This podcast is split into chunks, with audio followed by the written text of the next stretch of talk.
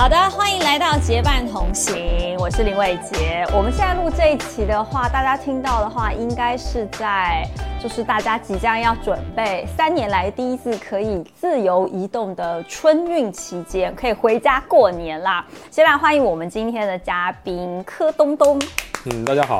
第一次来到结伴同行，而且还是第一次录播客，对不对？对对对对，我跟伟杰也认识好多年了。其实当时录这个，我其实之前在录播客就非常非常想找东东来，因为他是一个就等于说是这种生活方式旅游的自媒体工作者，也就是在这旅游这一块是非常非常专业的。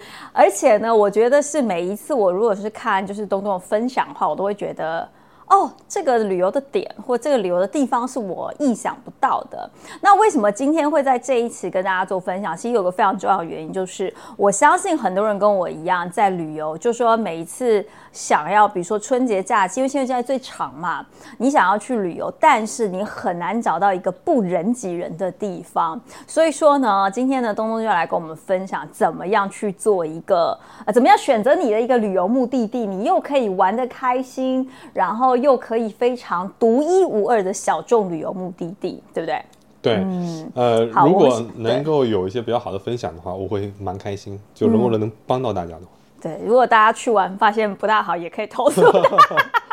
好了，其实我我就之前，因为我之前跟东东在聊的时候，我们就说，哎，怎么挑一个旅游目的地哦？就比如说我们上次在聊的时候，你就说啊，很多人说，比如说大家春节最爱去哪？去去三亚啊，去比如说什么东北啊。对，前两天我们吃饭的时候聊。对对对对对。然后东东就跟我说，不，你这样子旅游方式不对，你跟我们介绍一下，你绝对怎么样去挑一个旅游目的地呢？可以，我可以简单说一下哈，就我的一些。呃，在这方面的一些思考吧，但是我觉得我也并不是很专业啊，但是我可以把我的一些呃小经验分享给大家，如果能够大家觉得有用的话，可以反馈给伟杰啊。就是我在想啊，就如果说特别是在我们这种上班族比较忙的时候，那可能假期只有像国庆啊、五一或者春节的时候，五一、十一、春节三个，它相对来说它假期会比较长一些，然后你可能再请几天假，可以拼个相对长的假期，那这个时候很不容易。出去玩，如果遇到一个特别特别热门的景点或者人特别多的时候，其实会影响心情。好气哦！我觉得要是我就很气，就拍照怎么样避都是人，都是人，而且你自己的那种独有性的一种静下心来的感觉没有了，你这个时候还不如不去，对吧？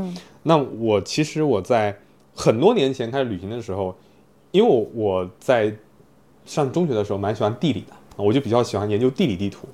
然后呢？学霸的旅游是跟我们不一样，学霸是看地理地图的。绝对不是学霸，但是我有一天发现，其实有一个方法还蛮有意思的哈。呃，之前我在我自己的早期叫博客哈，现在没有博客了，blog 上分享过这篇文章。后来其实我那天找了半天，分享给伟杰说，哎，那个文章找不到了。还好我在我自己的个人公众号还留那个留有那篇文章。呃，是一个探索目的地一个维度，我觉得可能有一些不太一样的地方吧。就是我们平时看的很多都是行政区地图啊，不管是世界地图还是中国地图。那么我想，如果我们大家把行政区地图换掉，换成地形地图或者世界文明地图或者中国文明地图，你会看到很多不一样的地方。那这个时候你的选择目的的出发点就跟大家完全不一样了。嗯啊，我举个例子，比如说，对你稍微要就是。就是大家可能可能，如果现在你手上要拿一个地图或者是什么时候，会更容易 get 到东东想要表达的。对我可以稍微给大家形象化的表述一下，用一个比较直观的大白话来说，就比如说，我们如果说目前呃，大家可能春节在想啊，现在录播的时候，播出的时候应该快播出的时间刚好是就是快要除夕的那周，就除夕那周。对，春节想出去玩的话，大家可能会打开 APP 对吧？或者打开地图去看。我要去什么地方？那这个时候你可能讲的是地点，对吧？哎，我要去三亚，我要去东北，我要去上海，不拉不拉的。但这个时候呢，很有可能，因为我们每个人都有的思维局限性或者知识属属性的呃知识局限，你可能只会说那些地方，那些地方可能是比相对来说比较热门的。嗯，那我不知道哪些小众的怎么办？啊，我的一个经验就是，那打开中国地图或者世界地图，用地形图，然后去看。哦，我先举一共两个维度，我先举第一个维度，就是文化和文明的维度。嗯，就比如说，呃，我们在中国地图上打开，我举一个例子啊，它可能会有在呃，比如在西安那个那块，它有个秦汉的文化圈，啊，在那个河南那块有块阴山的文化圈，然后呃，在重庆那块是个巴蜀的文化圈，对吧？然后在湖北那块可能是个荆楚的文化圈。那我们这四个文化圈，如果用那个圆规画起来的话，你会发现中间有个交界点是什么地方？是神农架。嗯，它是个非常神秘的自然景观。那我当初在十年前去神农架的时候，就是用这种方式去到那个地方的。是谁教你这个方法？呃，其实也是我自己突然间有一天突然开窍了，就是春春节假期的时候被挤到不行，他说不，我要研发一个跟大家不一样的旅游方式。对，那个时候可能我还在上学，是暑期的时候，大家都喜欢去某一个地方，那我就想我能不能去个不同的地方，然后我就不以那个目的地的名字为那个思考出发点去想这个问题，我用文化圈的思思路来，哎，就发现神农架的地方。后来我去神农架，当时因为刚好那个也是呃。去到那个神农架无人区啊，做有一个非常好的一个旅行体验，就是非常非常，呃，能够看到地球混沌状态的模样，就是基本没什么人，然后全是野生的动植物等等，呃，这是一个体验。那么我再举个例子，从一个世界文明的角度来举这么一一个例子，我们可以看到欧洲是个欧洲文化圈，也是用圆规来画的圆形啊，欧洲文明圈。那么再往那个那个地图的。右边挪一点是我们的西亚文化圈，那再往下挪一点是北非文明圈。那么这三个圈的交界点，呃，如果地理好的同学应该能猜出来，应该就是土耳其。那么土耳其现在比较热门了哈，很多人去土耳其去做热气球。嗯，那你在早年的时候，你就用这三个圈画出土耳其的时候，你会发现那个时候游客并不多。然后确实土耳其也是一个非常非常。呃，吸引人的所在，因为它的文化非常 diversity 的一个地方，就各种文明在土耳其交叠。我们看到很多的那种谍战电影，它基本上特工接头地方都在土耳其的伊斯坦布尔。嗯，为什么？因为那个地方是基本是三不管地带，就各种文明在那边交错，各种的呃人种在那边交流，所以我觉得那个地方也是个充满魅力的地方哈。但这只是个例子而已。但现在土耳其并不是一个很小众的地方了。但我的意思，用这种方法。这第一个维度，用文明文化的方法去找到不同文明的交叠处，那个地方往往是充满魅力的，啊。然后第二个维度呢，我想呃分享的是，呃用地理的维度，就是我 就是十年前读地理书的时候，对比较擅长的维度，就是我们呃大家基本上哈，如果说学过初中地理，都知道我们中国有三大阶梯嘛，第一阶梯、第二阶梯、第三阶梯，那么在阶梯的交界处。往往有惊喜。嗯，那我们我们还是以那个不要这样，我们是没有在那个大陆读过书，我们想要知道三个阶梯它是怎么样的什么意思？对对对，它就是呃，就是在那个我们中国大概从海拔的维度来分的话，它会有一二三阶梯，就就跟楼梯一样。嗯，那么最高的就是我们最西部的青藏高原那一块，那么中部城市群那块，从从北到南基本是海拔在中间的位置，叫第二级阶梯。那么在东南沿海这块，东部。啊，包括上海啊，以及山东半岛，从那个最北，从那个大兴安岭一直下来到海南这边是那个第三阶梯，就最低的海拔最低的阶梯，大致可以分为这三个楼梯啊，可以这么理解。那么我们如果画两呃，把三大阶梯用两条线分开，对吧？那两条线经过的地方，就是分界线的地方，往往就非常美的景观。为什么？因为它有落差，海拔的落差，对吧？一般都会有。Grand Canyon 就那种大峡谷，那对对对，我举个例子，比如说我们的中国的第一、第二阶梯交界处，它就会看到帕米尔高原、哦，甘南，对吧？川西高原的如稻城、贡嘎山，好长江源，还有以及横断山脉，但横断山脉那边就有很多景色，比如梅里雪山、怒江大峡谷、虎跳峡，对吧？包括九寨也是那个地方，对，所以我说的名字大家就很很熟悉了。对，比如甘南稻城在二零零五年前是很小众的，二零零五年之后慢慢就变大众起来了。对，包括虎跳峡也是，呃，然后特别是川西高原那边，基本上处处皆精华。呃，比如说再再举个例子，在我们往那个右手边就往东边走，就二三级阶梯交界处有什么？我我罗列几个景点哈，比如五大连池，对吧？太行山脉那边有太行山大峡谷啊，对，OK，对，这是我在十五年前去的那。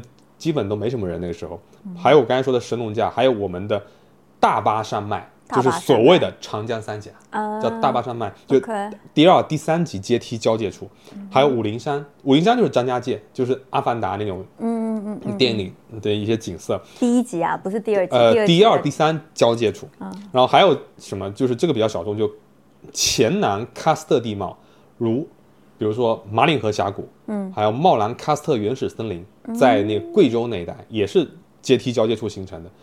比如说再往南就是衡山。桂林山水很有名了，对吧？对，五指山也是。哦，所以海南的说五指山也是你，所以说依照你这个逻辑的话，就说其实我们现在用这种地理来看的话，就说在这些的交界处是比较容易出现漂亮的景色。对，因为它落差特别大。对，对，所以说你在地地图上看的话就很简单，你看到哎那个颜色怎么差别那么大？嗯哼，一般就是阶梯交界处，比如说那个地方特别绿，这个地方突然特别黄，一般来说就遇到了阶梯的交界处。嗯哼，那这个时候你就不是看地名了，对你看的是颜色的变化，对吧？颜色变化特别大，这个时候你再把这个地图拿开，把原来那行政图套过来看，哎，这个地方是什么地方，你就知道了。我一般是用这个思路来找。啊，OK。对，哎，那有没有在这些你依照这样子的，就是呃选景点的这个有没有遇哪有没有遇到哪一个特别特别让你惊喜的地方？有，有，比如说我举个例子，在那个呃我们的二三级阶梯交界处，如果顺下来哈，我刚才讲到一个地方，就是我在二零零九年去的，就太行山大峡谷。嗯，啊，我到到时候去的话，呃，我印象特别深，我那时候还在上大学。嗯，呃，交通特别不便，就坐的大大巴车进山的。嗯，对，然后那个峡谷呢，就让我觉得特别好看。现在太阳山大峡谷并不是特别小众了，嗯，所以这个地方我！还是所以你比大家就是找到小众景点之前，已经先都看过他们了吗？呃，如果照这个逻辑的话这个这个逻辑的话，我我觉得大家如果按这个逻辑，会比大家先那么三四年看到更好看的景嗯点。太阳山大峡谷是我推荐的一个，还有再往南，我特别推荐的，就非常非常壮观，会那让你觉得喊出 gorgeous 那种感觉的，嗯。就是在广西百色的乐业大石围天坑群，嗯啊，那个也是呃逼近于呃第二、第三级交界处啊，属于在交界处的泛指意义上的一个旁边，它有天坑，一个天坑群。那个天坑群呢，其实我们中国人发现的比较晚，最早呃老外来那边做那个绳索速降的比较多哈。它那个天坑的深度啊，相当于我们上海的环球金融中心那么深。哇，那么高海拔，非常壮观。然后我是我是在二零一七年的八月份去的，对。然后呃，我刚刚过去的元旦啊，我去了那个也是天坑，是重庆武隆的天坑，就是应该大，我如果没有记错的话，应该变形金刚三还是四的拍摄地，嗯在那个五龙天山，我觉得我非常佩服老外摄制组的那个选址能力。哦，对啊，你看我他们在早想到这些好多年前他们就看到那个景了，嗯嗯。嗯对，所以我对这种天坑啊，这种非常峡大峡谷啊，嗯。我个人是比较喜欢的，所以呃，我也推荐大家，如果喜欢这种景致的，可以去，因为目前那个呃，像乐业的天坑群，目前去的人还不是太不是太多。不是太多，哎，那如果是比如说就文化类的话呢？文化类的话，你觉得打推荐有没有什么让你觉得有很惊艳？有，我其实我个人其实呃更你现在是倾向于怕跟我分享了之后，然后大家都去，想 shit，恭喜魏杰，你选完之后，然后大家都去，我就没得去了。对，我觉得独乐乐不如众乐乐。我觉得分享 这个是特别好的一个呃行为。我觉得大家如果能够呃，因为我们的分享能够获得更好的一个灵感的话，对对我们都会很开心的。呃，我觉得你刚才说到文化这点特别好，其实这个也是我个人特别喜欢的一种呃旅行的目的地的类型，就是文化古迹嘛，对吧？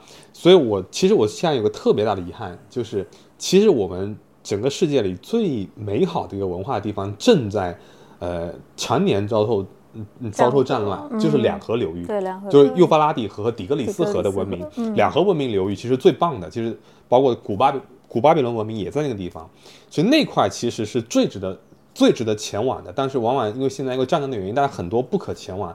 但是中东那块依然是非常令人心驰神往的。我举个例子，比如说，呃，我还没去过的地方，但是我是放到今年的一个微二信零二三的旅游约旦的目的地，嗯约旦的佩特拉古城。嗯哼，对这种类似于这种文明的，呃，就是怎么说，就是刚才说交叠处，往往会有惊喜。所以约旦佩特拉古城也是我个人那个特别喜欢去的，因为前几年这几年因为疫情也一直没没没出国，这两年其实影响蛮多的。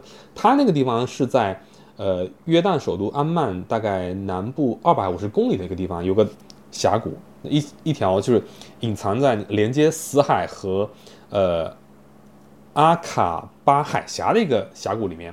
它大概是在公元前的六世纪，呃，是居住在一个地方游牧民族，那个叫呃呃那个叫阿叫纳巴泰，嗯哼，那我不知道名字有没有记错哈，大家回头可以查一下，阿拉伯人建造的。但公元前呃公元后呃公元三公元三世纪以后，因为那个贸易线路改变，它基本上一夜之间就消失了，所以那个也是个非常非常有意思的一个古城的遗迹啊。包括我呃在二零应该是二零二零年吧，我去到那个西藏阿里的那个古格王朝遗址，也是类似的，就非常神秘的那种，一夜之间消失。但所谓的一夜之间都是媒体渲染的，他们肯定它的消失是有原因的。啊，不管是因为呃自然的原因还是战争的原因，它不可能一夜之间消失，但是它依然会给目前的遗址啊，会给人非常好的、非常棒的震撼的感觉。所以类似的古城遗址，包括印加文明也是，对吧？呃，也是让让人非常非常心驰神往。就类类似这种古城遗址，我个人是比较喜欢去。嗯嗯，诶那我可以问一个，就是过去三年的过年期间，你都去哪里过年？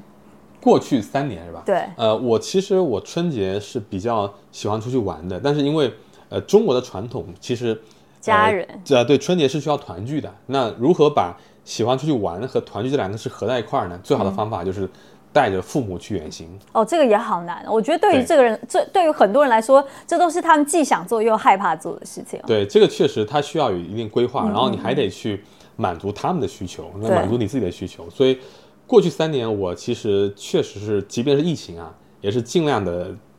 尽可能走多远走对对对对对对对，我去年是在惠州，嗯，嗯在广东的惠州，嗯惠州也是我特别推荐这个小城啊，就是呃，其实它在广东的旅游版图里面特别容易被广东省以外的旅行者旅行者所忽略，对吧？大家想到广东，一般不会想到惠州，对，对不对？嗯，对，所以我当时就想，哎，惠州是个很不错的海滨小城，那么就带父母去那边，因为冬天也不太冷，对，所以在双月湾那个地方大概我玩了几天。二零二零年春节前，基本是压哨出去的。然后当时呢，我记得印象特别深，是我们是一月十九号去那个浦东机场，然后飞阿联酋。然后呢，刚好那天呢，呃，上海就出现了四个病例。嗯，然后我们抵达阿联酋的那落地的那一刻，就新闻就弹窗出来了。那个国家说那个是一个呃可以人传人的一个一一个病毒，所以那个时候是病毒刚开始。呃，但我们前几天在阿联酋旅行，没有受到任何影响。到最后两天，我估计是那个消息传到国外了，他们看到中国人都 怕就就怕了，就避着我们走。就刚好打了一个时间差，我们在阿联酋的时候，阿联酋没有疫情，然后回来的时候，国外开开始有疫情了。疫情，OK，对，所以那次也是一个比较神奇的一个旅行经历。嗯对，然后再往前的话，那个也带父母去过那个呃塞尔维亚，对吧？因为免签嘛，他们办签证也方便，贝尔格莱德等等也去了几个地方，所以我觉得呃跟父母旅行也是一个人生也蛮宝贵的经历吧，因为。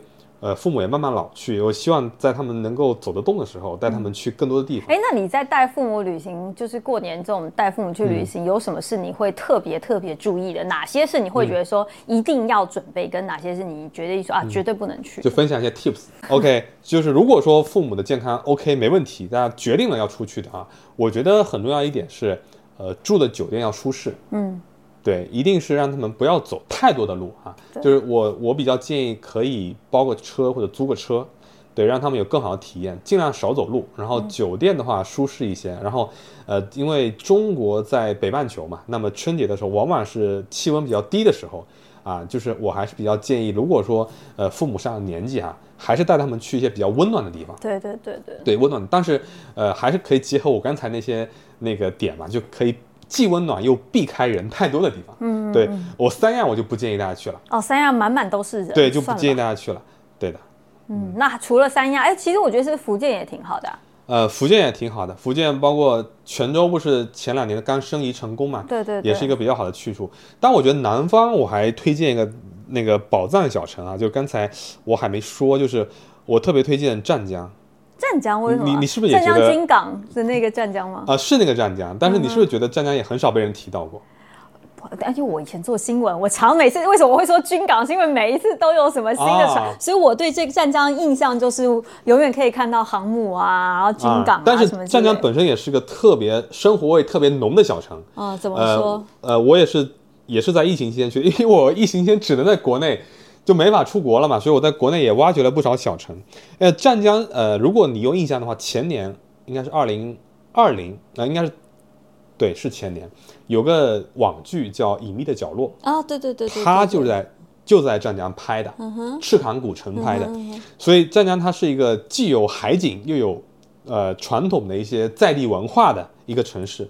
它包括那个赤坎古城，然后包括那个呃，你可以探访一下隐秘角落的拍摄地啊，当地的美食也非常值得去品尝。比如说他们有海鲜捞粉，有一家店哈、哦它就在那个水井旁边，所以可以一群食客围这个大的水井边儿上吃海鲜捞粉，呃，是个很好很不错的一个体体验。感，对，吧很有意思的体验哎。，你刚刚提到，就是在过去三年，其实是没有办法离开，就是没有办法离开中国，都是在国内呃呃旅行嘛。是。那这个就是在这三年的旅行，给你最大的感触是，你怎么样？因为我觉得像你是一个常常都是往外跑的人，当你再回头都是在国内找寻旅游目的地的时候，有没有哪些是你觉得很惊喜的部分，或者说有些是哪觉得哎可以再做的更好的部分？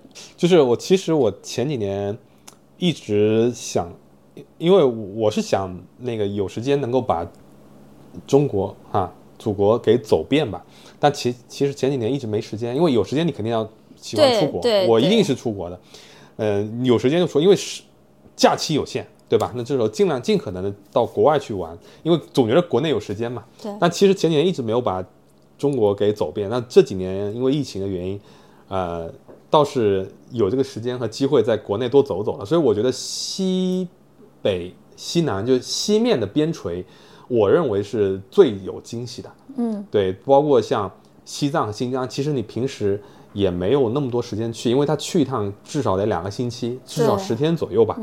那如果说你现在把国外的假期换换成啊国内假期的话，你就有时间去到西藏、嗯，对，因为你扣除掉交通啊那些成本的话，对你本来这个时间肯定要去国外的，那现在去不了了，那就在国内呗。那国内我觉得西藏和新疆，呃，我是很推荐大家去的。当然，新疆是没有高反的，但是西藏，呃，它会有比较高海拔，就刚才说的第一级阶梯，嗯，它是有高海拔，需要根据自身的情况来，但也没有大家说那么可怕了，就是大家只要适应就好。但是我还是鼓励大家趁着年轻的时候去，嗯，因为年轻你能够身体能扛得过来嘛，对不对？嗯，高反比较没那么严重是对吧，？西藏最美的就是阿里。嗯嗯。对，刚刚我说的那个古格王朝遗址，我可能就开车开了一千四百公里，就为了看，就为了看那古格王朝的遗址，我就觉得那一眼就值了，真的值了。然后新疆的话，我其实比较推荐，呃，大家可以根据自身的一个喜好来，就北疆看风景，南疆看文化。嗯，就喀什古城就是南属于南疆，它就非常浓郁的民族风，浓郁的民族风情。北疆的话，像呃阿尔泰那边，我比较推荐是那个阿尔齐斯大峡谷。它是阿尔齐斯河嘛，它也是一条呃中国唯一一条自东向西流向的河流，它的终点是北冰洋，所以阿尔奇大峡谷也是在北疆，我个人是比较推荐的一个地方，一个秘境，对，所以那个地方可以去。所以我觉得中国的西部啊，是一块可以挖掘的富矿。还有一个问题是说哪些不推荐，或者说对对对对，有没有让你去去完觉得，嗯什么鬼啊？啊、好，呃，这个这个点好像没关系，我们节目没有那个旅游局赞助，就是我们也不怕得罪别人，请说吧，大胆说。呃，我我个人觉得好像在我身上发生的比较少，为什么？因为我会比较享受呃在前期准备和做攻略的过程啊，我一般会把这些坑给在做攻略阶段就给避掉了。嗯、对，但是我有一点，我其实我个人并不是太满意的地方，就是呃，在中国有很多景点它是收费并不透明的，就你可以提前跟他讲清楚，但你不能不说。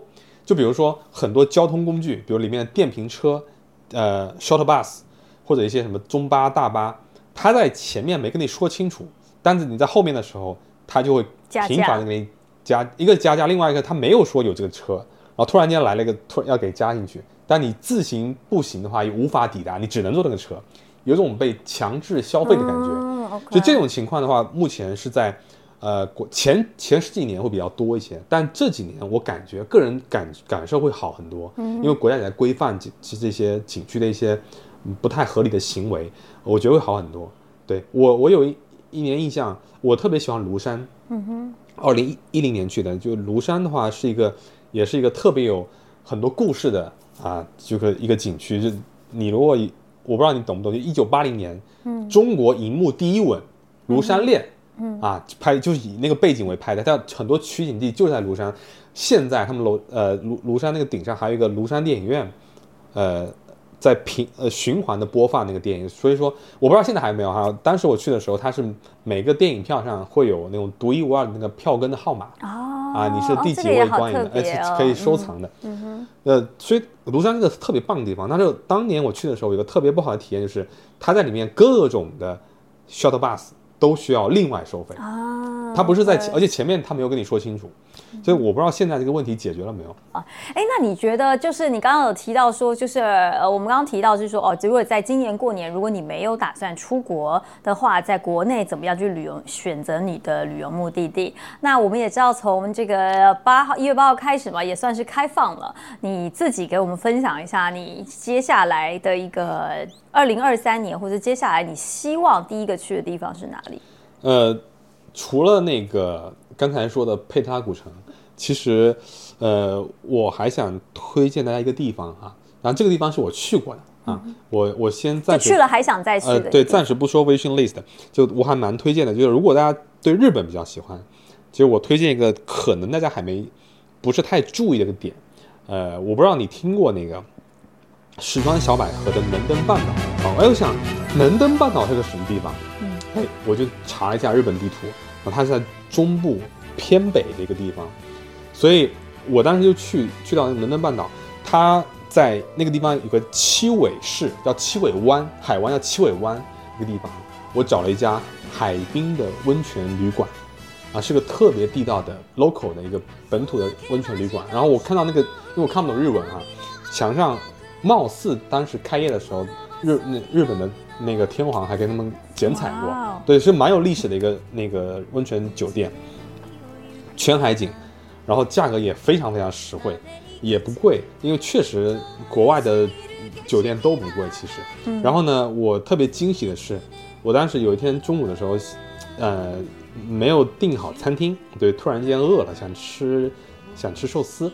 哎，我就去那个他当地的米其林指南上面去找，哎，这个地方有没有米其林指南？还真没有找到了。它是一家米其林一星的寿司店，一共只有八个座位。嗯哼。对。然后我心想，我没有订了，肯定订不上了，对不对？然后我就试着打电话过去问一下，我说那个十二点半有空位吗？嗯，他说你要不要那个早点过来看看？好像我们有一个时刻取消了。哦。哎，我我对，哇，我十二点十五分过去就取消了。嗯。哎，刚好有空位。它只有两菜单就两种，一种是八罐的，一个十二罐的。对，男生可以吃大份的，没有选择。他就厨师在你面前当着你的面把那个寿司给捏出来，就你吃到嘴里的寿司，还有那个手的余温，嗯嗯，哇，那是种非常棒的体验。嗯对，就那种感觉，我觉得在国内任何一家寿司店，当然可能你价格特别高的寿司店可能会感觉到，但基本上大部分寿司店你是不会有。我其实还蛮。就是我记得我有，我不是去东京跑马拉松嘛，然后那时候就特别特别找了一家，就是也是米其林是三星的，而且它是不可以拍摄的。对，就是而且它这个是我们就是要很早之前还不能自己订，我还是透过酒店帮我去订，然后的一个这个寿司店，然后它甚至是比那个寿司还寿司是还要更就是更难订到的一家。对，然后你刚刚说的那个手中的余温是真的，就是。你感觉他就在你面前，然后就这么小小，大概就六个人、十个人这样子一排，然后一个人这样帮你慢慢捏，然后那个你也不知道他为什么手法就是这么那样的纯熟。然后当他最后拿到你面前的时候，你在吃的时候还不是用筷子哦，要用手用手手开始吃的时候，你真的会觉得说好值得哦，就是那个瞬间吃到的感动是，是我觉得就是我这辈子哦，就是。我这么热爱吃东西的人，我就没有那个，可能也是因为你也不能拍照，你知道吗？你更能够完全对，就专注的坐在那边，不只是吃饭，而是欣赏那一整套流程流程，你感觉它的匠人精神，然后呈现在你面前那个，你就觉得每一口都真的好吃到饱。那是一种回归到对食物的敬畏。对，其实我后来这一点是我一直很很想要自己去改善的，但是我又我觉得很难，因为我很想要给大家表达这个真的是很棒的一个体验。对，但是当你在拍摄，当你在呃的过程呢，或者你在这访问，你就没有办法一百分的去。去体验，这就是我有时候在做做就是做内容的时候，我有点小遗憾。对对，会有点小遗憾哦。对对，所以我其实我个人，那你怎么去选择呢？哦，因为东东是你们自己有自己的这个，来先可以工商时间可以介绍一下你们的号，让我们粉丝也可以可以看一下听一下。啊，对我我其实我在做的那个号叫六十秒度假之北，对，就我当时是想，呃，给大家提供一个呃用一分钟短视频，然后呢。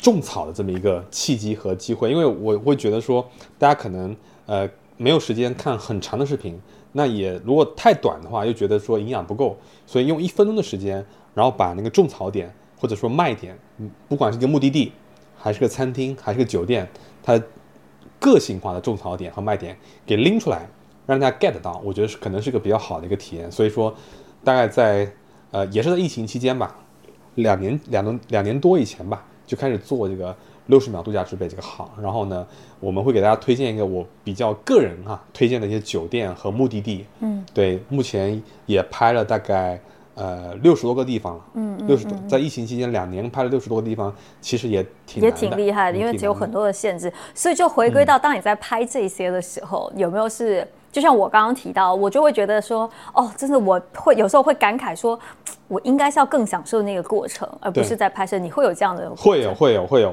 就我经常跟我们团队小伙伴去，呃，吐槽，就是那感觉，这这两天又一直扑在工作上，都没有好好享受那个过程。嗯，确实会这样子。但是，我我觉得我们，呃，做自媒体更多的一个，呃，不仅是自己啦，更多还是想用给到受众，给给给我们用户。他们更好的一一些分享，更给更多的信息，让他们 get 到。所以我觉得这个时候牺牲一点我们自己的体验，我觉得 OK 了。因为有的时候，但我确实就如你所说，工作和自己的旅行很难完全的拼合到一块儿。如果你真的想体验，或者真的想享享受 relax 一下，那就放下工作吧。对我有时候会，我后来会，我记得我看那个，哎，我不是不是我上次也跟你说，我就看那个，呃。白日梦想家，嗯，对，就是他，就是说，就是最他的那个他的其中一个主角是一个摄影师嘛，然后当他最后再看到雪豹的那个过程，他是选择关掉，OK，关掉那个摄影机，他并没有把它拍下来。然后我觉得当时我在看这一点的时候，其实我就跟自己说，哦，对，其实有时候你。你更享受是那个 moment 的的感觉。对。那我现在有时候去某一些的地方，我其实我会变成是说，有些旅行的安排，我会觉得说，哎，这个我可以拍一点，或者是我就会说，好，我们就拍前面多久，拍完之后，我就是要好好的，我要好好把这一餐吃完，我要好好的享受这个景点，我就会放下放下我的这些计量子。哎，那我还有另外一个问题，这也是我我要帮所有的那个听众问。怎么样在收集旅行资料的时候避坑？因为这个我觉得是一件非常非常重要。因为我常常就比如说我我就是刷个小红书，我去谁谁谁，我去 Instagram 或什么什么，我大部分看到很多很多的旅游景点拍出来很美，或者是大家都写的特别的好，但是美化过的。对，都美化过。我就觉得加加了滤镜，加了滤镜的旅游目的地，怎么样去避坑？你有没有自己在搜集资料上的一个小诀窍？对，我觉得这是伟杰一个特别好的问题。那个，我觉得最。最本质的一句话，如果一言以蔽之，就一定要有独立思考能力。就是我，我可能你像以前过，再往前几年，如果你问我这个问题，我会大家我会说多看大家的分享或者评论。但你知道吗？现在评论里面也有水刷，对，都可以刷的，都是商家包括景点，它是可以花钱去雇人去做一个特别好的评论，放在上层顶楼。那么这个时候看评论都没用的情况下，或者说小红书啊，包括像很多 ins。上面有很多美化的、过度美化的痕迹的情况下，如何才能够去避坑，或者说，呃，做到一个比较好的选择？我至少这是出游一个最简单、比较好的心情和好的体验。那么，我觉得独立思考能力是一个非常非常重要的一个 guideline，就是说，你你要明白你自己要什么，嗯，就不管是对吧，寻找爱人，还是找工作，还是寻找景点 都是一个道理。你要非常非常明确自己要什么。嗯，就比如说，我现在就想去很温暖的地方。嗯，或者说我天气，Who cares？我现在只想去一个呃美食特别棒的地方，或者说我现在就想去冬天，我就想去北边体验不行的感觉，体验特别冷的感觉，非常 freezing 的感觉。你首先第一点，你要明白自己要什么。第二点，你是去干嘛的？就你是去享受的。嗯。还是去受苦的、吃苦的，对吧？就是我，我就想徒步，我就想把这双鞋给穿烂了回来，我就想去找虐，那这也是一种选择。我就想去享受，这也是一种选择。就是我现在，我不管说我花多少钱，我都行，对吧？我只要自己舒服也行，那就无所谓有坑啊。就所谓的坑，都是你的选择和你自己的欲望不匹配所造成的，无所谓坑。就是你只要你选择你自己满意，OK，你只要。符合自己的标准，其实无所谓。坑就比如说，我举个例子啊，呃，你比如说去到某某海滨城市，对吧？你吃到了海特别棒的海鲜，这是我的目的。那你贵一点就贵一点了。当然你要找一个特别呃性价比特别高的海鲜餐厅，有办法呀，找当地人，嗯，找当地朋友带你去，这是最棒的方法，嗯，对吧？这就可以避坑。嗯嗯。那如果没有呃特别好的朋友，呃，去什么地方？一般来说，坑都来自于热门地方。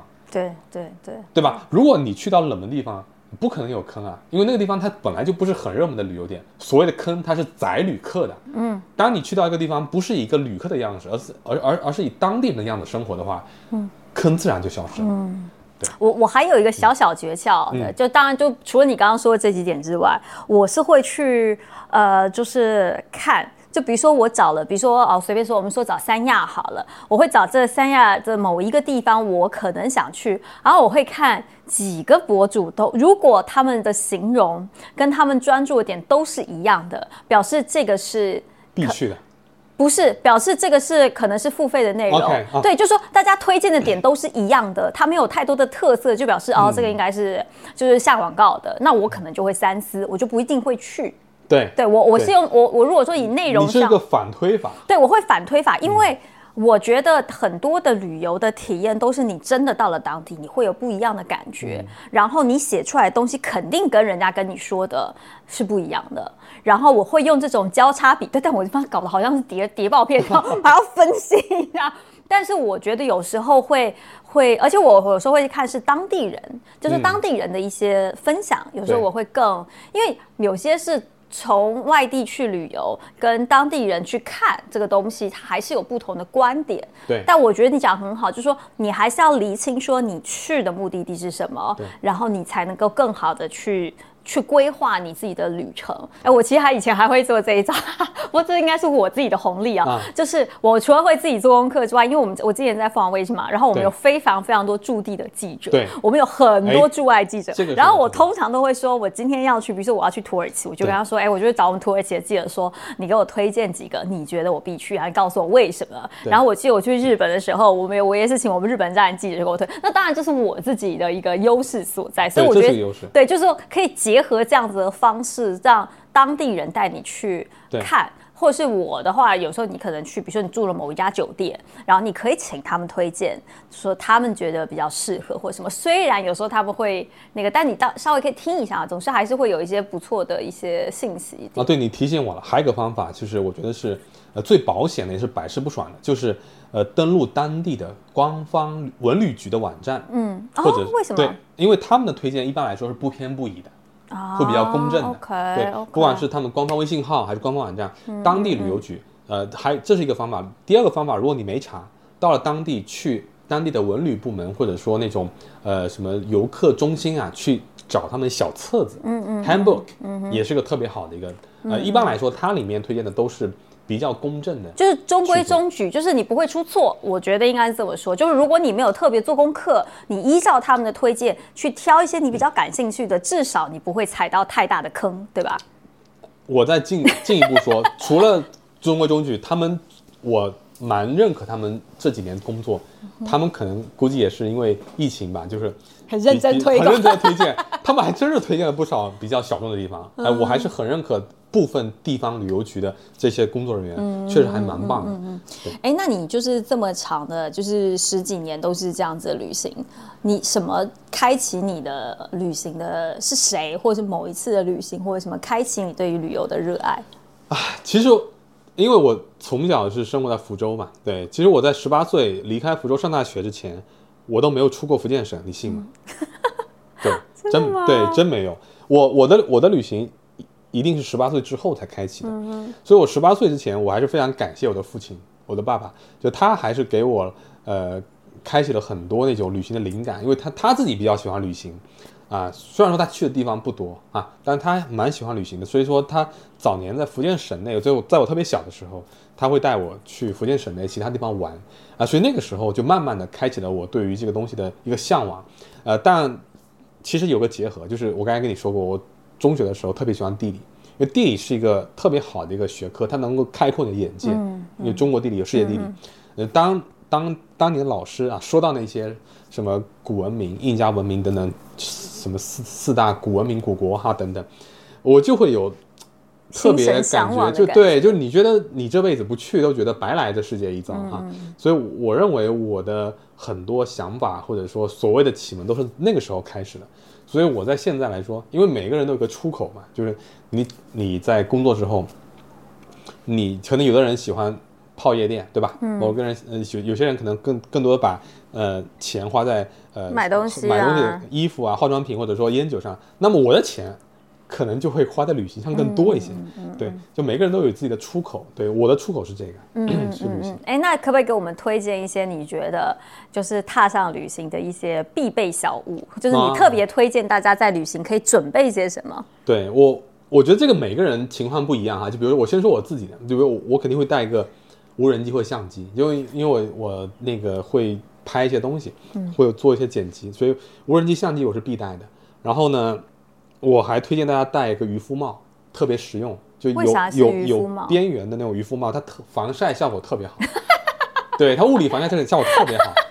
对，OK，就那种鸭舌帽其实不实用的，因为它只能知道前面，只有前面后面是没有对，所以渔夫帽我也很推荐。然后呢，呃。因为可能我自己比较注重防晒啊，防晒霜也是必带的。嗯，对。然后我还会带个东西，就是泳裤，因为我只要去到酒店，一定会游泳。嗯哼。对，因为游泳是个非常好的全身的运动和放松的一个方式。嗯哼。所以这几件东西我可能是必带的。所以，我哦，对，我还推荐大家，如果必须要带的话，比如像那种创可贴呀，说或者说驱蚊水啊，我觉得也可以带着。因为还有一些自己常备药是吧？呃，常备药一般来说我。不会带太多，因为当地也可以买。嗯，呃，其实你看创可贴的时候，我早年的一些经验。哎，那我可以问一下，你出国会特别去旅行会去买保险吗？你是会特别买保险？医疗保险会买，嗯哼，医疗保险会买。对，我觉得身体健康还是大家要放在一个非常，呃，优先的地位去考虑了。因为那个如果说你健康出现一些小困扰的话，其实你会影响旅行的一些进程和心情。确实，所以这块是可以稍微做一下。但我还是比较推荐大家，如果去野外的时候。就是不要为了美穿的太美哦，真的，对，穿长裤，长裤，长裤太实用了。对对，我也是，我你知道我也是一个疯狂爱旅行，然后我又很爱徒步什么的。然后我有一次去参加一个徒步的行程，然后就是看到那种穿小短裤，对，然后穿着那种。乱七八糟写来，我想说他待会一定会后悔他来这件事。对，就是不实用。虽然我也理解，就是每次人家就说：“哎，你怎么出去拍东西，你都不能拍出那种时尚大片？”我说：“因为我就是去体验。”你本身就挺时尚啊。我是说不是不是，因为有些人会把它就是拍绝美或者什么的。我说我不会，因为我是去体验那过。我不我的目的是去体验这个徒步的旅行，而不是去拍照，也不是去拍一个时尚大片。它不是我的目的地，所以我没有办法产出这样子。但在酒店里。可以臭美一下。哎，那你有没有就是你可不可以就是用一两句话说一下，对你来说旅行是什么呢？我觉得旅行是用一种怎么说呢？是我觉得这句话可能不不太好理解。对我来说，旅行是任务。是任务？为什么？什么意思？是我觉得，呃，我这辈子来到这个世界上，我一定会去做的事情，就是去看那个星球。的每一个角落，对我觉得，如果说这个任务没完成的话，我到年纪大了以后会有遗憾的。对，这这个任务是打引号的任务。嗯哼。对，就很多人说，哎，旅行是个什么生活方式啊？什么？哎，我我觉得没错，是的。但在我看来，这是我这辈子最重要的一个任务，就是把一个星球去把它看得尽量更多一些。嗯。啊，你很难说看透啊。对。但尽量更多一些。嗯。就这个星球，这个星球是个非常美丽的星球。嗯。如果说你。来到这个世界，人就这一辈子。如果说你不去多一些地方看看的话，会有很多遗憾。嗯，这是第一。第二，我觉得你去到更多地方之后，你对于人的包容性也会更强一些，因为不同文明、不同文化，对吧？亨廷顿说文明的冲突嘛，嗯，不不同文明、不同文化，它其实它是有一些阻隔的。但如果你去到更多地方的时候，你就更容易去理解别人、认同别人，或者说包容别人。就像就像美食，对吗？我母亲。我妈妈她是一个对于美食很有讲究的一个呃女性，但她就觉得全世界她做饭最好吃。呃，对，全世界她自己做饭最好吃。我娘也这么对不对？但我们会觉得说，哎，好像去每个地方，不管说那个地方可能你合不合你的胃口，呃，你都会尝试包容它。我觉得当地最地道的就是最好吃的，即便那个地方它不符合我的胃口。嗯。所以你会去非常尊重那个地方的那位厨师，对吧？他可能也是一位母亲。对吧？他也认为他他们那个地方是最好吃的。就我举这么一个例子啊，就你去到地方多了以后，你对于不同的观点或者不同的啊人会有更好的包容感。嗯嗯，我觉得现在应该没有人不喜欢旅行这个事儿哈，就是大家都会喜欢旅行，都出发嘛。就像前几年那个特别火的一句话，那辞那个辞职信是吧？世界那么大，我想去看看。没有人不不会喜欢旅行。对我觉得大家应该是每个人都有旅行经历了。那如果说还有什么？Tips 的话，我就不要去做跟随式的旅行。嗯，对，就是去做那种自立的旅旅行，自立的旅行，自立的旅行，我觉得很重要的。因为，呃，我们会看到很多，呃，但这不是崇洋媚外哈，就我我们在我在国外看到很多旅行者，不管是耄耋老人，还是非常年轻的，呃，小伙子小姑娘，就他们的旅行都是一定是独立行走。我说独立行走不是说走路一定是走路的意思哈，就他们很独立。但是我们目前，我们啊，由于我们目前所处的一个国情和经济发展阶段，我们很多旅行还是一种跟随式的旅行。但这包含很多概念，比如说，可能是个旅行团啊，或怎么怎么样。Anyway，但我是觉得，就不管说很多时候，就比如你到一个地方，如果说在身体条件允许的情况下，为什么不走一走？你可能走的过程中会看到更多的风景，但不一定是坐个旅游大巴，对吧？不一定是坐景区的观光车了。对，因为你的过程中会看到更多的鸟叫、蝉鸣、流水的声音，这种体验，我觉得就是一个过程，就是我觉得过程更重要。嗯，一旦过程好了，结果其实并不那么重要了。嗯嗯嗯。啊，这个不仅适用于旅行啊，适用于我们。